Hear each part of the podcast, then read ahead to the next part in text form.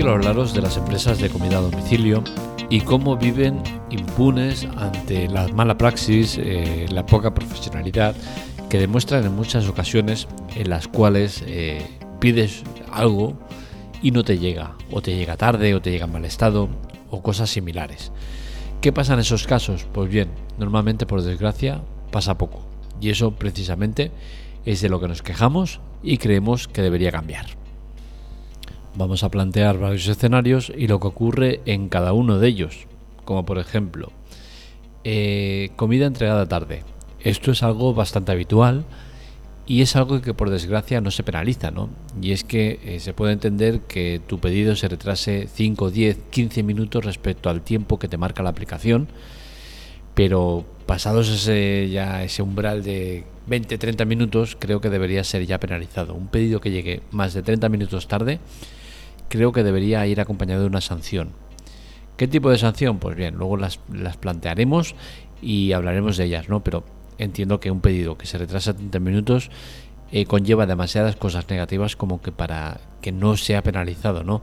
La comida te va a llegar fría, eh, seguramente ya estarás de mala leche porque llevas mucho tiempo esperando para la comida y no te llega, o cosas similares, ¿no? Creo que son escenarios que deberían estar perfectamente eh, legislados y controlados por algún, eh, alguna institución, algún tipo de reglamento que eh, impida que estas cosas pasen, ¿no? Y en el caso que pasen, que la empresa reciba una sanción por ello. Eh, comida no, entregada, pues aquí ya entramos en, en, un escenario un poco más complicado todavía, ¿no? Y es que me he encontrado yo personalmente en el caso que he tenido gente a comer en casa, hemos hecho un pedido grande, y, bueno, hemos esperado una hora de retrasos, evidentemente llamando y diciendo, oye, ¿qué está pasando con la comida que no llega? Sí, sí, sí, sí es que vamos a tal, tal, tal. Más de una hora, hora y media, no está el pedido y que te digan, no, mira, es que no, no, no, sabemos qué ha pasado con el pedido, lo hemos pedido, no, ya no hay nada que hacer. Y se queden tan anchos, ¿no? Creo que son escenarios... Eh, complicados y que deben eh, recibir una sanción importante, ¿no? No es normal que sucedan este tipo de cosas. ¿Qué tipo de sanción deberían imponerse? Pues bien, eh, yo he estado pensando un poco así por encima y entiendo que eh, debería imponerse una sanción de el doble por cada media hora de retraso. Es decir, si tú haces un pedido de 20 euros y se retrasa más de media hora, pues lo normal es que la empresa te devolviera 40 euros. Si se retrasa una hora, lo normal sería que se, devolvieran 60 euros. Hora y media, 80 euros y así sucesivamente. ¿Por qué? Pues porque al final eh, al consumidor no se le compensa por los retrasos o por la mala praxis. Y si yo estoy 35 minutos esperando un pedido, cuando la aplicación me ha dicho que iba a tardar 10, eh, creo que eso hay que compensarlo. Hablamos de tiempo respecto a lo que se ha pactado en lo contratado. ¿Por qué? Porque al final posiblemente tú hayas cogido el pedido en un, en un sitio de comida rápida y no en otro porque los plazos de entrega eran menores. Entonces al final eh, hay que penalizar a aquel que eh, no cumple con los plazos que, dice, ¿no? Y una manera de sancionar creo que sería esta, estaría más que bien.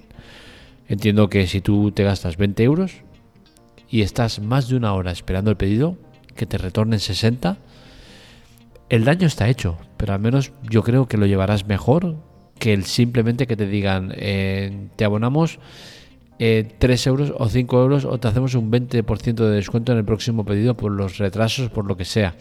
A mí, sinceramente, eso y nada es lo mismo. Yo estoy una hora esperando la comida y la mala leche que se me gasta es poca. Es que a mí el estómago se me cierra. Ya no puedo comer. Entonces, eh, que me devuelvan los 20 euros que he invertido en esa comida, que encima no me voy a comer porque no me la han traído, no, a mí no es suficiente, no me llena.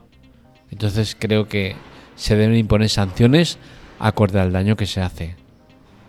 Y este tipo de sanciones lo que evitarían sería pues el abuso que hacen este tipo de empresas eh, a la hora de eh, coger pedidos, ¿no? Y es que por ejemplo, si, si un restaurante es capaz de realizar 40 pedidos por hora, pongamos que son 30 físicos y 10 telefónicos, no puede ser que acabe abarcando 80 servicios, 40 físicos y 40 telefónicos, por poner un ejemplo, ¿no?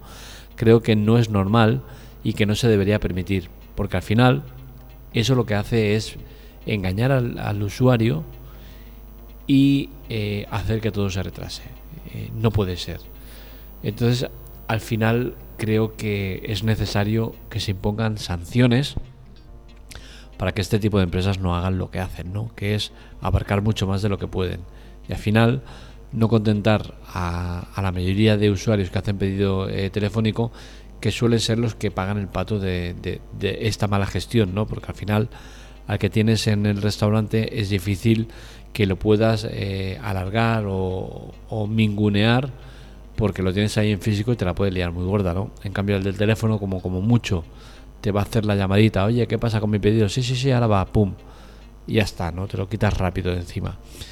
Eh, las, las valoraciones de, las empresas de comida a domicilio, eh, está bien, ¿no? El tema de leer las, las valoraciones, pero al final yo creo que es más interesante eh, tener una valoración en cuanto al horario, la entrega y todo eso, que no el que tú puedas valorar con cinco estrellas o una estrella a un repartidor porque te ha saludado o porque se ha tirado un eructo delante tuyo, ¿no? Al final creo que a mí eso me aporta más bien poco.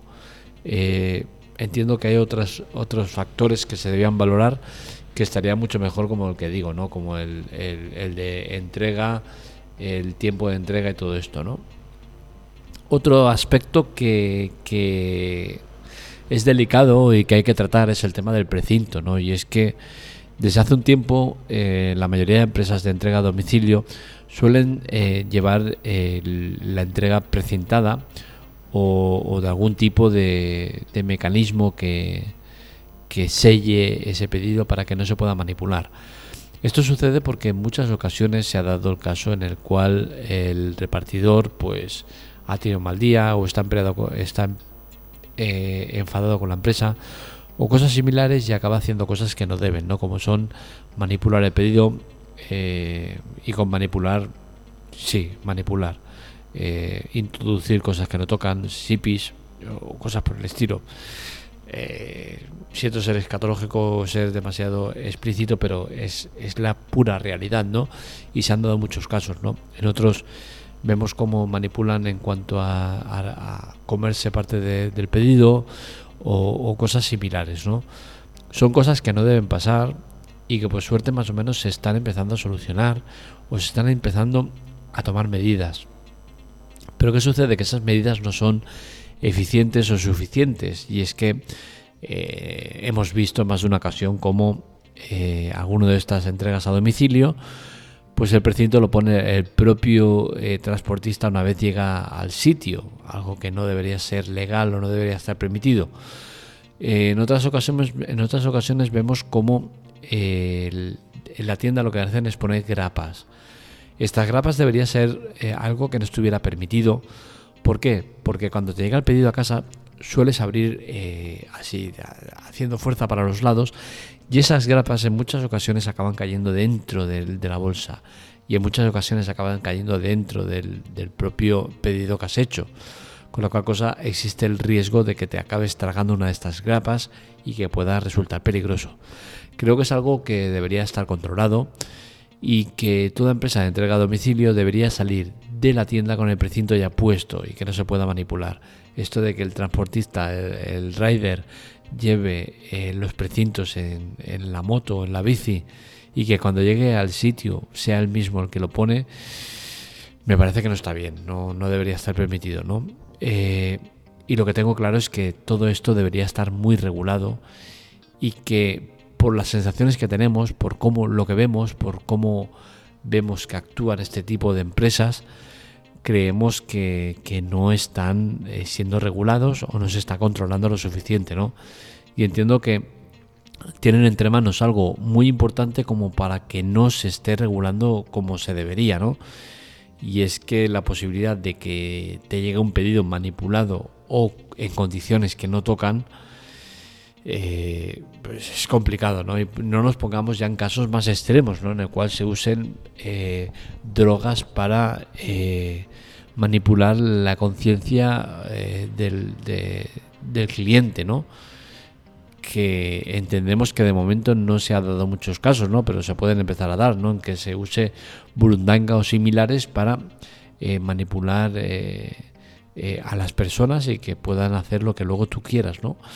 Es un tema peligroso y complicado y creo que eh, no se toman suficientes medidas y que algo se debería hacer, ¿no? Porque al final estamos demasiado expuestos en algo que se usa demasiado.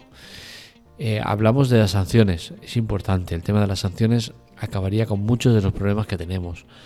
Eh, el tema de controlar los pedidos, que no se permita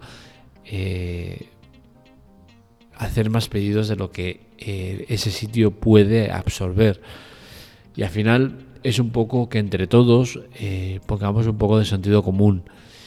Y, el tema de las valoraciones, pues bueno, eh, dentro de las posibilidades que hay y cómo están, deberíamos usarlas ¿no? y, penalizar a aquellos eh, vendedores que no actúan como deberían y, que se limitan a, tener un retraso y decir, mira, te doy un 20% de descuento en el próximo pedido y que tú te quedes contento. No es la solución. Eh, ¿Por qué? Porque al final ese hombre lo que hará es eh, hacer lo mismo con otros tantos como tú. Que habéis pedido el sitio, eh, la comida en un sitio que te decían que iba a tardar de 20 a 30 minutos y te acaba tardando de 50 a 60 minutos porque están abarcando mucho más de lo que pueden y están haciendo que negocios de la zona que podrían abarcar parte de este de este sobre trabajo que tienen, no lo hagan porque ese sitio es avaricioso y se lo quiere quedar todo para él. Hasta aquí el podcast de hoy, espero que os haya gustado. Este y otros artículos los encontraréis en lateclatec.com. Para contactar con nosotros, redes sociales, Twitter, Telegram en arroba la teclatec y para contactar conmigo en arroba markmelia.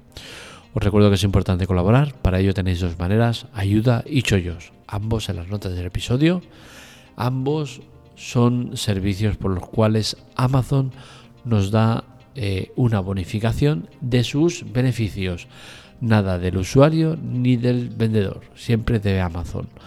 En Chollos tenéis ofertas comerciales con descuentos importantes eh, por los cuales Amazon nos da un, eh, una comisión.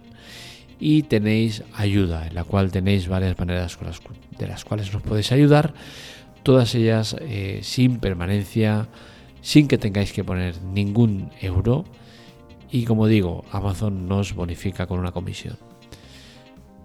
Esto es todo, un saludo, nos leemos, nos escuchamos.